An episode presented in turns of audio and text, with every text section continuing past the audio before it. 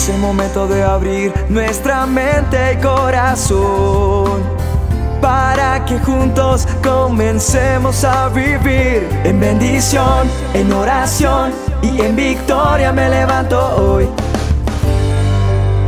La dosis diaria con William Arana.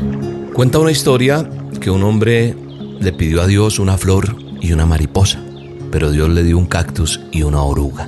El hombre quedó sumamente triste porque no entendía por qué Dios no le había contestado su pedido, o mejor, porque le había contestado ese pedido pero errado. Y se quedó analizando y dijo, ah, pues con tanta gente que le pedirá cosas, ah, dejemos así. Así que este hombre resolvió no cuestionar a Dios. Pasado algún tiempo el hombre de pronto se queda mirando ese cactus que Dios le había enviado y se quedó observando y ese cactus ya no era solamente un cactus, sino para su sorpresa, de ese espinoso y feo cactus había nacido la más bella de las flores. Y se quedó buscando la oruga y de pronto se queda observando y ya no era una horrible oruga, sino que se había transformado en una bellísima mariposa. Hm, se quedó pensando este hombre y dijo, Dios sí contestó mi pedido, pero en su tiempo. Y esta es una lección, amigo o amiga que me escuchas, para cada uno de nosotros. Dios siempre va a hacer lo correcto. El camino de Él siempre va a ser lo mejor. Y aunque a nuestros ojos parezca que todo está errado y que Dios no me escucha, sí, sí nos escucha. Y las cosas nos van a llegar, pero no en nuestro tiempo, sino en el tiempo de Dios. Si pediste a Dios una cosa y recibiste otra, tranquilo, confía, confía en Dios, porque Dios nos prepara para todo lo que viene. ¿Sabes una cosa? A mí me encanta leer en la palabra de Dios una bendición que hay. Y la bendición que habla de cuando el Señor Dios Todopoderoso habla a Moisés y le dice que hable a Aarón y a sus hijos y dígales que deben bendecir a los hijos de Israel diciendo, el Señor te bendiga y te guarde, el Señor haga resplandecer su rostro sobre ti, y el Señor tenga de ti misericordia, y el Señor alce sobre ti su rostro y ponga en ti paz. Quiero quedarme un poquito con ese ponga en ti paz, no porque no tenga mérito toda la oración, la oración es bellísima. Esta oración es una bendición que se declara sobre los hijos. Pero yo quiero hablar un poquito también en esta reflexión, en esta dosis, de esa última parte. Porque cuando Aarón y sus hijos iban a declarar esa bendición, cerraban con pon en mi paz. Sí, y eso es lo que yo pido hoy a Dios, que ponga paz sobre ti, que tú entiendas los tiempos de Dios, que tengas discernimiento en los tiempos de Dios. Discernimiento es saber y entender y esperar y que Dios te revele cosas. Porque esa es una expresión muy común. Sí, pon en mi paz, pero que normalmente se pierde y se vuelve rutinaria y no le tiene sentido, o mejor, no le tenemos el sentido que tiene que tener, o no le colocamos el sentido que tenemos que colocarle. Hay cosas que nos hacen perder la paz. ¿Qué te está haciendo perder la paz hoy? ¿Qué hace que te enojes? Cuando te roban, cuando no te dan lo que necesitas, porque el enemigo, el chanclas, el adversario, es un ladrón de paz. Si tus hijos andan en malos caminos, usted pierde la paz.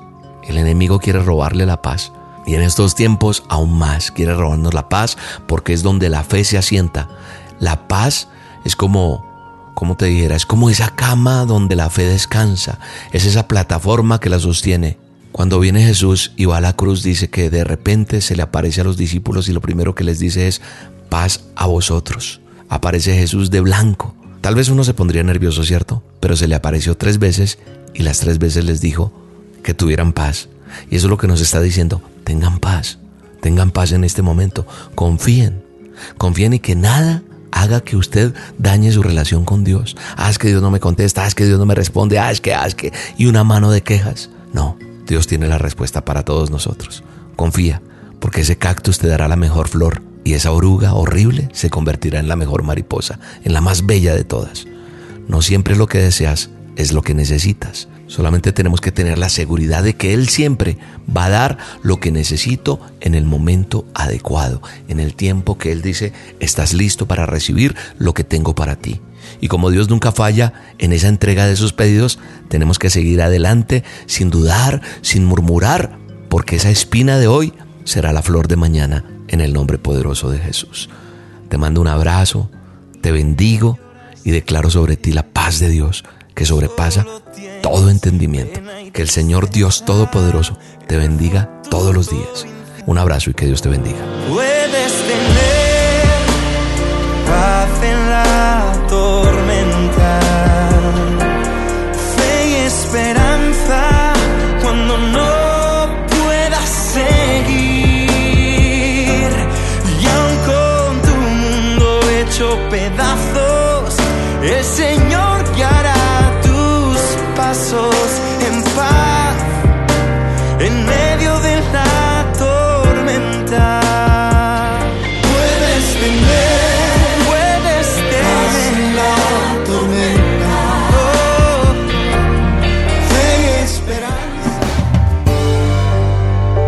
dosis diaria Con William Arana.